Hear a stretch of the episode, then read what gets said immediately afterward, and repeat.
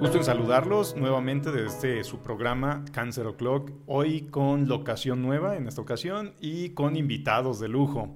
Eh, saludamos al doctor Jorge Aranda. Hola equipo, ¿cómo están? Bienvenidos, bienvenidos a esta su casa Cancer O'Clock. Y recuerden que, aunque estemos lejos, Gary, estás en mi mente, ¿vale? Pero aquí lo interesante es que estamos lejanos porque en medio tenemos al gran David López. David, ¿por qué estamos aquí? Platícanos quién eres, de dónde vienes y de qué vamos a hablar el día de hoy. Muy bien, pero muchísimas gracias. Eh, primero, eh, gracias por la invitación a los doctores. Mi nombre es David López, soy fisioterapeuta. Eh, yo egresé de una universidad aquí en Puebla y trabajé cuatro años en rehabilitación cardíaca. Esta rehabilitación, rehabilitación cardíaca se enfocó más o tuve la oportunidad de trabajar mucho con pacientes adultos mayores y eh, en el último año de ese, de ese, proceso tuve la oportunidad de trabajar con cáncer. Entonces eh, vi que el paciente se beneficia mucho del ejercicio eh, y, em, y es lo que vamos a hablar el día de hoy, ejercicio y cáncer. Justo así, digo, David tiene amplia experiencia trabajando con pacientes con padecimientos cardiovasculares y también con cuestiones oncológicas y geriátricas. Es por eso que eh, lo invitamos y pues será un placer platicar contigo. Gracias. David, cuéntanos por favor, eh, a mí me pasa con frecuencia que un paciente que llega al consultorio y le pregunta, oiga, ¿usted hace algún tipo de actividad física? Eso me sirve para también idear objetivos de tratamiento usted hace algún tipo de ejercicio y luego me contestan, sí, doctor, pues me levanto, voy y camino a la tienda y regreso. Cuéntanos, ¿eso califica como ejercicio? Eh, estrictamente no. Hay una manera o hay tres conceptos que uno lo vamos a dejar, que es el deporte, para decir que estamos eh, haciendo algún tipo de actividad. Una cosa es la actividad física y otra cosa es el ejercicio. El ejercicio está, es, eh, bueno, vamos a hablar de actividad física.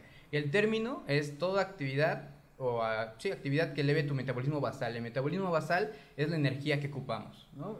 Para estar vivos. Estar vivos, exacto. Entonces, ya con esto, caminar, subir escaleras, levantarte, ducharte, ir a comer, estás haciendo actividad física. Incluso tu trabajo, si estás todo el día en la oficina, pues, se vuelve a cierto punto actividad física. Y luego el deporte que ya, perdón, el ejercicio que ya es estructurado, tiene un tiempo, un volumen, una intensidad. Entonces ya lo podemos medir y ya podemos decir que es ejercicio. Está, está padre cómo, cómo, lo pones, ¿no? Como actividad física, todo aquello, porque siempre el paciente, no, es que yo camino 10 kilómetros diarios para poder llegar a mi trabajo.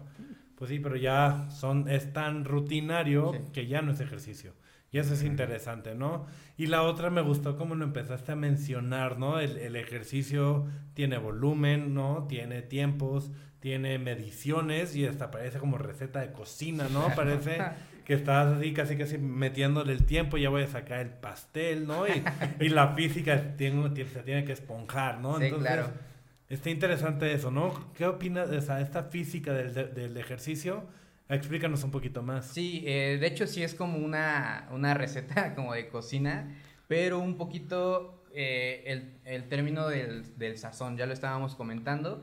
El sazón es como muy diferente para todo, para todo aquel que cocina y eh, el ejercicio sí cumple ciertas como criterios que debemos cumplir, ya lo habíamos dicho, pero eh, es adaptable para todas las personas, ¿no? O sea, no importa si yo me muevo o no, depende de qué quiero, ¿no? Exactamente. ok. Si en este momento, si yo no estoy haciendo nada de ejercicio, tengo que empezar con esta estructura, pero adaptado a lo que estás haciendo tú, y es como un proceso de niveles. Poco a poco nuestro cuerpo se va adaptando para mejorar estos niveles y aumentar y, para, y luego poder hacer alguna actividad que nosotros queramos. Si yo quiero hacer un deporte de contacto o quiero hacer un deporte de fondo o solamente quiero hacer ejercicio para mantener mi, mi estado, funcional, eh, puedo hacerlo, pero ya está estructurado y es como una manera ahí como un poquito eh, bastante o un poquito sencilla de poder seguir a los pacientes, ¿no? Si, si da una Metiéndole ese sazón que dices. exacto. Entonces, eh, digamos, es como un traje a la medida también el ejercicio. Ah, cada paciente debe tener su prescripción, cada paciente debe adaptarse el tipo de manejo que requiere acorde a los objetivos para su salud y los objetivos personales. Sí, claro. Sí, ahí viene una parte bien importante en donde eh, a los pacientes les puedo comentar qué es lo que yo quiero en su en la planificación, qué es lo que yo espero del ejercicio, pero lo que yo espero, pero también necesito preguntarle qué es lo que él quiere. Si él todo el tiempo está sentado o todo el tiempo está en cama y lo que él quiere es caminar al comedor de manera autónoma para poder comer con sus familiares, es un objetivo bastante este, noble. Y yo lo que quiero es cuidar tu salud eh, cardiovascular, evitar el riesgo de caídas, un tema de fractura, que no te golpees. Entonces unimos los dos eh, conceptos, objetivos. y logramos eso a través del ejercicio, una dosificación del ejercicio, que es esencialmente lo que está en juego, ¿no? Es interesante cómo metes este, aquello que hablábamos en episodios anteriores, ¿no? De el estado funcional, qué tanto puede ser un paciente y me encantó cómo lo metiste con el término de autonomía, ¿no? Que siempre decimos el paciente decide, el paciente es la cabeza del equipo, este, pero al final la mayoría de los pacientes siempre dicen yo quiero ser autónomo. Sí, sí es una parte bien importante porque toda la vida han sido autónomos. En algún momento ese señor fue el jefe de familia, en ese momento, algún momento esa señora fue la, la, ama de casa, la mamá de los pollitos, y ahora pierde poco a poco esta autonomía, y luego viene la parte de, de ahora los hijos, ¿no? Querer proteger al máximo y vamos perdiendo esta autonomía y es a través del, eh, bueno, y pasa un fenómeno bien chistoso, que por más que le podamos decir al paciente y a la familia, es que esta persona puede hacer las cosas, como que no nos los creen, ¿no? No, no creen que sea... O sea, es importante seguir moviéndote. Sí, claro. sí, es como a, través del ejercicio, si yo voy a la sesión de, de, ejercicio con esta persona y veo que está cargando algunas cositas y camina 20 minutos en una caminadora, ¿cómo no le voy a impedir subir eh, o ir a caminar con ellos al, al súper, ¿no? Eh, o, al, centro Exacto. Entonces, estas situaciones es como hacer tangible con el ejercicio que sí puede hacer las cosas y recupera mucha autonomía y pues esta, esta persona que es la cabeza del equipo en el tratamiento oncológico, pues toma otra vez esta eh, importancia para... Y esta seguridad también es importante, ¿no? Digamos, podríamos considerar que el ejercicio es una medida adecuada para que un paciente mantenga su autonomía o la recupere. es como un medicamento para ello. Exacto. De hecho, sí es como un medicamento y es como muy como cliché, ¿no? Es como el medicamento así, wow, ¿no? Pero sí tiene esta parte de que tiene que estar dosificado como cualquier otro medicamento. Esta prescripción del ejercicio debe estar adaptada, como estaban diciendo, al paciente, a la circunstancia eh, al lugar en donde se está eh, desarrollando eh, la persona y poderla seguir y prescribir poco a poco y estas dosis de ejercicio van a ir aumentando hasta donde ya alcanzamos objetivos o evitar que retroceda en la funcionalidad. Eso es bastante importante. es ir avanzando, ¿no? Ah, yo, yo siempre utilizo el, en la consulta, ¿no? Le digo a los pacientes, este es tu día de diagnóstico, tú tienes esto, bienvenido al maratón, mm. al kilómetro uno, qué tanto avancemos cada kilómetro o cada día es, es, este, es diferente para cada quien. Habrá días que avances muy rápido, días que menos. Sí, claro. ¿No? Y el chiste es agarrar todas las herramientas que tenemos, ¿no? Es, es importante ver cómo la actividad física y el ejercicio nos pueden ayudar para tratar pacientes con cáncer, ¿no? Pero antes del tratamiento, ya ven que yo siempre tengo un TOC. Ya estamos hablando del paciente con una enfermedad, ¿no? Ya sea cardiovascular, cáncer o limitante, ¿no? ¿Qué pasa con el ejercicio antes de que nos dé cáncer? Ah, claro. ¿Funciona o no, David? ¿Tú qué opinas? completamente. Es, es como la mejor inversión a futuro, ¿no? El, el ejercicio, porque al final... Eh, todo el tema de masa muscular. Hablamos de masa de ejercicio como si fuera como algo muy tan o este funcionalidad como algo muy tangible. Hablemos también de la masa muscular, que será otro tema poquito más adelante, en donde nosotros mantener una buena masa muscular, no una gran cantidad de masa muscular. O sea, como la mía. no, músculo, músculo. Ah, ah, está en reposo. reposo. Está en reposo, amigo. yo creo que es importante eh, tratarlo de una vez. O sea, es mm, la mayoría, creo, de la población lo vemos como, es que quiero estar musculoso, ¿no? ¿Nos implica algún otro beneficio el tener músculo de manera adecuada? Eh, hay dos conceptos muy eh, chistosos que el estar muy grande, eh, hablando de muscularmente, no necesariamente se traduce a una mejoría. Y es tener un, un, eh, ser siento, ectomorfos como nosotros, son como de cuerpos delgaditos, poco músculo y muy resistentes, tampoco supone que es como lo mejor. De hecho, lo mejor es que este músculo en cualquiera de las dos eh, Vertientes. vertientes sea funcional, sea resistente, tenga fuerza y que esto lo podamos mantener en el tiempo. Porque yo puedo ser muy, muy grande de joven a los 30 y luego voy, dejo de hacer ejercicio y a los caigo. 50 ya me empezó la depresión de masa muscular y es acelerada, ¿no? En el tema de la sarcopenia, ¿no? Tienes mucha masa muscular y, se- y es, la sarcopenia es como en tasas, o sea, como en porcentajes de, de- de disminución. No es como si tienes poquita masa muscular, vas a perder como mínimo, ¿no? O, eh, o si tienes mucha masa muscular, vas a perder menos, o sea, es en tasa, en proporción, Proporción de lo que ya tienes. exacto. O sea, sarcopenia, aclarando también, es tener poco músculo, ¿no? O Ah, perderlo. perder el músculo. Perder músculo, ok. eh, y por ello perder fuerza. Perder fuerza. Oye, y, no solo es perder fuerza, es decir, no poder levantar cosas, tiene implicaciones metabólicas, implicaciones de resistencia a enfermedad, claro. el, te- Sí, el- sí, sí. el tener músculo. Sí, el músculo es una reserva de energía. Ok. Es, una, es como tu reserva de energía y en el músculo vas a, generar más energía, vas a guardarla. Y si tenemos un músculo fuerte, un músculo resistente, eh, en otros conceptos un poco más técnicos que puedas hacer un ejercicio aeróbico, pero es como que puedas resistir la actividad, vas a tener más resistencia. Si tu músculo es sano, te va a dar energía constantemente y cuando pasas por un proceso, el que sea, este músculo va a ser una barrera, pa- como de, sí, como una barrera. Protección, ¿no? Exacto, y eh, cuando tengas el proceso va a ser menos intenso el, eh, pues, la- Deterioro el deterioro. o el impacto de la enfermedad, ¿no? Entonces es como una barrera que debemos mantener, por eso es una inversión de a largo, A largo plazo, plazo. bastante importante. ¿Y cuándo tendríamos que empezar? Porque luego Ujú.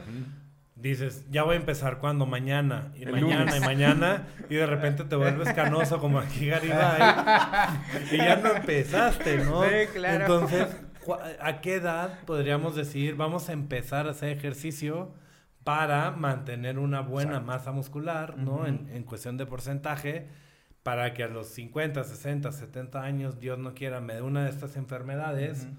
Y tenga la reserva Sí, claro. para hacerle frente. Eh, bueno, eh, te- técnicamente no hay como una edad, pero los niños, por ejemplo, pueden empezar a hacer un tipo de eh, ejercicio, incluso deporte, como de los 5 o 6 años, pero estos ejercicios tienen que ser como muy enfocados a desarrollar habilidades para la vida, o sea, no es así como empezar a hacer pesas, ¿no? Es como habilidades para la vida. Y luego ya en los adolescentes ya podrían empezar a hacer tipo de ejercicio como con estos fines, resistencia, masa muscular, para un futuro. Ya es, y esencialmente como en la edad productiva, porque es bien importante. Nosotros no podemos estar siempre haciendo ejercicio porque tenemos que trabajar, atender otras cosas. Claro. Eso es muy importante. En esta edad productiva, tratar de mantener al máximo esta masa muscular, esta funcionalidad y eh, llevarlo como a pensar en el yo del futuro, el yo de 50, de 60, de 70 años. Oye, ¿y, ¿y cuándo dejamos de hacer ejercicio? Ahí va la Ah, pregunta ponzoñosa, ¿no? O sea. ¿Cuándo puedo dejar ¿Cuándo? de hacer Ah, ejercicio? No, yo, yo iba a preguntar antes de cuándo dejar. Digo, la verdad es que véanme, ¿no? O sea, seamos honestos, soy puro músculo en reposo. Puedo empezar, aunque ya haya pasado mi infancia, ya ha pasado mi Sí, adolescencia. completamente. y la verdad es que la adultez joven, aunque quiera, se está terminando. ¿Podemos empezar a esta edad? Sí, claro, el ejercicio es un derecho de todos. Na- es una dos premisas. El, de- el el ejercicio es un derecho de todos. La otra es que nadie nace sabiendo hacer ejercicio. Con estas dos premisas las juntamos y a cualquier edad puedes comenzar a hacer una actividad física, ejercicio e incluso un deporte. Ya depende de lo que necesites, lo que estábamos hablando, lo Los que tú quieras, es como vamos a adaptar ese ejercicio y eh, puedes empezar hoy, mañana, el lunes, pero... Siempre y cuando eh, empecemos. cuando empecemos, Ok, exacto. los ve el lunes. este, Sí. De la próxima semana. No es cierto. Y ahora sí, volvamos al, al veneno de, de Garibay.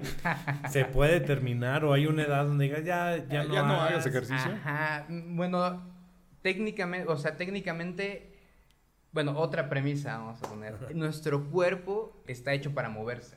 En esa premisa no podemos dejar de hacer ejercicio.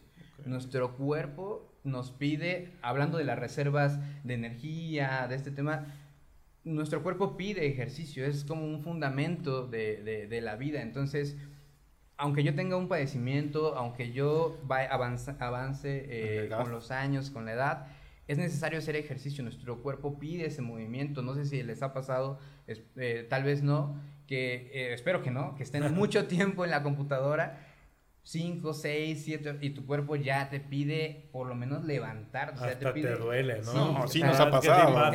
En la consulta sí pasa. El doctor y, yo fuimos residentes, así que nos ha pasado más de una vez. Y, y, tú te levantas y te sientes hasta libre. Y, y, empiezas a caminar tantito y te reinicia. O sea, ese, ese pequeño punto, ese pequeño ejemplo te da como eh, la respuesta. Nuestro cuerpo necesita movimiento y no importa qué edad tengas, tienes que hacer y es un derecho de tu cuerpo el que le ofrezcas ese ejercicio. Es el mantenimiento, ¿no? Necesitamos mantenernos.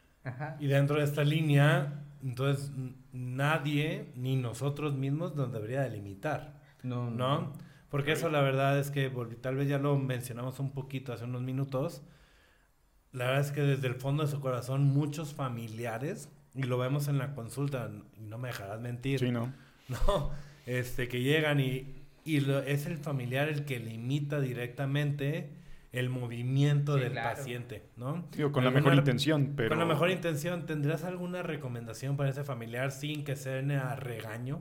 Sí, eh, es, sí es bien, bien eh, importante, bien, primero bien chistoso esta parte de el sabiendo que era una persona, es irónico, no chistoso, irónico, sabiendo que era una persona autónoma, solamente a partir del diagnóstico se vuelve para ellos una persona sin ya no puedes hacer, ¿no? Exacto. Entonces, no, o sea, ese proceso, si bien podría eh, suceder, ¿no? No es así de un día para otro. Eh, es una persona autónoma, tiene un diagnóstico y va a seguir siendo autónoma incluso durante todo el proceso y pasar solamente unos, o pasar unos días malos y después seguir siendo autónomo. Y pasa, ¿no? De que es que yo tuve tal proceso, ni me di cuenta, porque siempre es, o sea, las otras personas que lo vieron muy externo, yo te veo igual, ¿no? O sea, tal vez un poquito ahí más, este, más delgadito o lo que quieras, pero yo te veo igual de autónomo, igual de fuerte. Entonces, no siempre eh, el diagnóstico pues va a determinar que sea disautónomo. O no, debería, por lo menos. No, no debería. Y los familiares debemos como aprender a que cuando una persona tiene esta autonomía, lo mejor que podemos hacer incluso por la salud mental de este paciente es poner, no, no limitar, sino poner en la mesa o poner en, el, eh, en, el, panorama cómo ayudar a seguir siendo autónomo, ¿no? O sea, opciones yo de quiero continuar. exacto, o sea, yo como familiar necesito que tú sigas sintiendo que eres parte de todo este proceso. Eh, no, eh, Eso es interesante, ¿no? O sea, digo, perdón, te interrumpí, pero me gusta, yo siempre lo digo de la siguiente manera a pesar de esto, tu vida lo más normal posible, porque llegan, doctor, ¿puedo hacer esto? Tu vida lo más normal posible. ¿No? Quiero hacer esto, lo, lo haría si no tuvieras el cáncer, sí, pues hazlo, haz. ¿no? Y también dentro de las medidas de esta física del cáncer, de esta receta, pues lo que tu cuerpo también te permita. Sí, claro. ¿No? Porque entre la quimio, el tratamiento y la propia enfermedad, muchas veces es el cuerpo del paciente que le dice, espérate, o sea, aguanta un poquito, dame, una siestita, ¿no? Déjame reponerme un poco, ¿no? Sí, eso es, eso es bien importante, me gustaría hacer una pausa ahí, que en, la, en los, los temas de tratamiento de, eh, del cáncer, eh, justo cuando se da el diagnóstico, digamos que es una persona completamente funcional, se puede hacer un como preentrenamiento, una prehabilitación de todo este tema de la resistencia muscular, de todo este tema de para soportar esas etapas fuertes del, tratamiento, en donde nuestro cuerpo va a pedir descanso, pero si bien tal vez a, la, mm, a la parte del tratamiento, al 25% del tratamiento ya está sintiéndose mal, con el ejercicio podríamos aplazarlo al 50% del tratamiento y le damos ventana de que sea un poco más autónomo. Y hablando ya de ejercicio en pacientes con cáncer, ¿cuál recomendarías tú? Porque lo, de repente llegan es que este yoga o natación o CrossFit, ¿no? Habrá quien le guste eso. Sí. Pero hay alguno en especial que sea el mejor, ¿no? Ajá. O cómo es, si es por paciente o Hay dos cosas. Primero, lo que le guste, como había comentado, cuando te gusta algo lo haces independientemente de cómo te estés sintiendo. Y la otra sí es que hay dos, dos situaciones, el entrenamiento de fuerza y entrenamiento aeróbico. El entrenamiento aeróbico, aeróbico es que puedas hacer una actividad de manera continua, de ligera a moderada intensidad durante un largo periodo. Sin que te falte el aire, sin que te falte el aire, exacto. Entonces, eh, este entrenamiento, por ejemplo, hablando de eso de, que te falte el aire, ese entrenamiento no tiene que ser continuo, es como un gran mito. Si yo eh, tengo falta de aire a los dos minutos, descanso, cuento tal vez otros dos minutos, descanso dos minutos y vuelvo a hacer y hago ciclos. Conforme va pasando el tiempo, esos dos minutos se volverán tres con uno de descanso, luego cinco con uno de descanso, luego hacer diez con uno de descanso. Y así voy haciendo mi entrenamiento y ya la persona, si bien le decían por ahí, es que tienes que caminar 30 minutos y no aguanta ni 5, de esta manera puede, hacerlo, con esos intervalos. Oye, qué interesante, ¿no? Yo creo que está...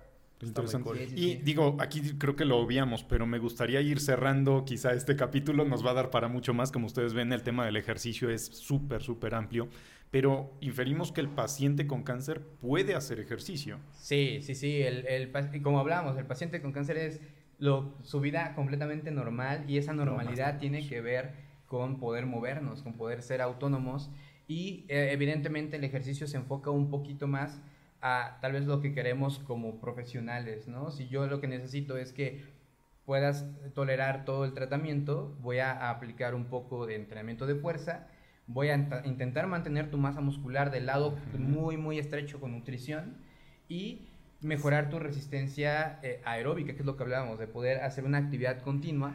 Y hablando de eso, eh, me faltó como agregar la respuesta. Lo ideal podría ser, hay tres tipos de ejercicio. Sería estar en bici, que es muy seguro.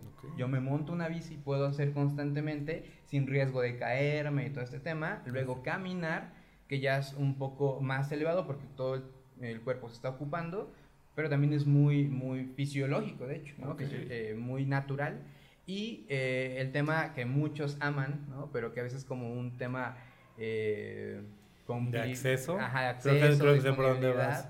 es como nadar, ¿no? Como que todos como que quieren... Sí, ¿no? Como que sí, la alberca, pero ¿quién tiene alberca en su casa, no? y luego ya viene todo el tema clínico de que si en, en, este momento de tu tratamiento podrías eh, hacerlo, ¿no? Ok. Entonces, esa es como la, otra parte. A mí, a mí, digo, ya último punto, ya cerramos. No, no, no, está bien, adelante, adelante. Este, me llamó mucho la atención lo que dijiste de empezar a hacer el ejercicio antes de iniciar el tratamiento oncológico. Porque Garibay y yo, la verdad es que en nuestra mente es, ya tienes el diagnóstico, cuando empezamos? En cuanto se pueda. ¿Cuántos días, o sea, en mi mente la pregunta es, ¿cuántos días o semanas podrías, en un paciente que no tiene esta como mentalidad de hacer ejercicio, ¿no? Que son la mayoría de nuestros pacientes, le dices, ok, ya no sé, tienes un cáncer de mama, te vamos a dejar 15 días, 20 días para iniciar la quimioterapia. Sí. O con una semana es suficiente, o nada más un día, dos días. Ajá. O mejor no, y no vaya a ser que sea el diablo y vamos a empezar nosotros. E, eso es bien interesante, la como prehabilitación. Eh, un cuerpo eh, puede tener adaptaciones en una, dos, tres semanas, dependiendo de la edad, del estado funcional, o sea, de inicio. Si era una persona que era completamente autónoma y ahorita le pongo a hacer ejercicio una semana, ya, empieza a tener ahí estos beneficios. Pues igual en lo que autorizan los seguros, en lo que entran al IMSS, saliste. Sí. O sea, podemos aprovechar tan Podríamos aprovechar ese tiempo. es alguien, está muy interesante. Y si es alguien con un poquito menos funcional, va a tardar un poquito más, pero es eh, indudablemente los beneficios al máximo. Claro. Entre antes empecemos, mayor los beneficios. ¿no? Mayor. Y, y esta una parte fundamental, por lo menos en los esquemas de, o los protocolos de, ah, de rehabilitación que manejo en este tema, es que si bien no sabíamos hacer ejercicio y no vas a estar eh, conmigo todo el tiempo, yo te voy a enseñar al finalizar cómo hacer el ejercicio durante todo tu proceso, porque puede ser un proceso corto o un proceso un poquito más prolongado, Pero en esta parte necesito que sepas cómo hacerlo sin esta supervisión máxima para que sientas que es una vida normal. ¿no? Exacto. O sea, que puedas hacer tu ejercicio como parte de tu vida normal. Claro. Ahora sí. Todo Los dos tuyo. puntos que aprendimos hoy, George, porque hoy nos tocó aprender. Hoy nos tocó aprender. Yo creo que, yo creo que fue muy interesante. Me encantó cómo este, hablas de la diferencia entre actividad física y ejercicio, que a veces a nosotros nos, cue- nos cuesta como médicos explicarle a los pacientes. Y por otro lado, mi segundo punto que, que creo que aprendí fue la prehabilitación. Sí. ¿no? Es algo que como médicos generalmente no nos fijamos tanto, ¿no? Porque llega el paciente, empezamos el tratamiento y de repente dos, tres semanas ya están cansados. Ah, no es que te, te hace falta hacer ejercicio, te hace falta actividad física y entonces mandamos al área de fisiatría, ¿no? Creo que, creo que vale la pena al momento del diagnóstico, o inclusive desde antes, ¿no? En todos estos, nosotros, ¿no? Adultos jóvenes, Ajá. Exacto. Este, No porque empezar- estés de verde significa que estás joven. Exacto. Yo no tengo tantas ganas, amigo. Pero a lo que voy es, el ejercicio hay que iniciarlo muchos años antes Claro. de tener un cáncer. ¿Por qué? Porque si tenemos este ejercicio, esta masa muscular, ya no necesitamos esa semana o dos semanas o un Exacto. mes Ya de prehabilitación, Ya porque ya está. tienes 20, 30, 40 años de prehabilitación para que en cuanto te den el diagnóstico, empezar el tratamiento. Exacto. Sí, Me estoy de acuerdo. Digo, eh, antes un punto, mis canas son de personalidad, no por la edad. ¿Entiende eso? ya en cuanto a los puntos para llevar a casa, eh, a mí me llama mucho la atención. Digo, es como una inversión, bien lo mencionaba David, es una inversión en cuanto antes empieces a hacer ejercicio, puedes prevenir enfermedades o puedes enfrentarlas mejor. Es decir, nunca es tarde, podemos Nunca empezar a cualquier edad. Exacto. Y es mejor hacerlo en cuanto antes. Y no hay tampoco un límite para dejar de hacer ejercicio. Puedes tener 80, 90 años Exacto. y gran parte del preservar tu estado funcional y tu salud es mantener el ejercicio. Exacto. Y otra cosa que me llevo es, no está nada sencillo el sí decir un día me levanto el lunes y hago 10 sentadillas, 10 lagartijas, pues quizá no sea lo adecuado para mí. Necesito Exacto. Asesoría. Creo que es importante eso, necesitamos asesoría y creo que es importante puntualizarlo porque también eso es un- una situación frecuente en la consulta de, oiga, vaya con el fisioterapeuta, por favor. Y a veces creemos que es tan sencillo ponernos a hacer ejercicio y no lo consideramos un traje a la medida que el paciente omite ir con el fisioterapeuta. Creo que es importante la asesoría para no lastimarnos y lograr los objetivos tanto personales como de tratamiento. ¿Verdad? Sí, claro. El final, eh, bueno, gracias por la palabra. eh, es como decía, es como un traje a la medida, dependiendo de qué edad tengas, eh, del diagnóstico, se puede condiciones. adaptar y eh, independientemente del proceso, se puede adaptar y seguir, incluso aprender para ya hacerlo como algo normal. cotidiano. Se puede ir aprendiendo. Antes de terminar, este, ¿tienes redes sociales, David? ¿O dónde te puede encontrar la gente? Sí, eh, actualmente solamente eh, manejo Instagram, que es reintegra, es re.integra.mx. Ahí me pueden encontrar.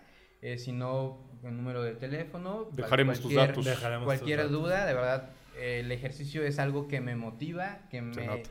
eh, trato de inculcar en otras personas como un estilo de vida, no como otra cosa. Y em, si tienen alguna duda, me pueden mandar un mensajito y se resuelven las cosas. Perfecto. Pues ahí están, amigos. Este, muchas gracias por acompañarnos esta semana. Espero que la información haya sido buena, ¿no? Si tienen alguna duda, algún comentario, no duden en ponerlo abajo en los comentarios. Recuerden este, compartir, darle like, suscribirse al canal y nos vemos la próxima semana en este su canal Cáncer Clon. Estamos despedidos.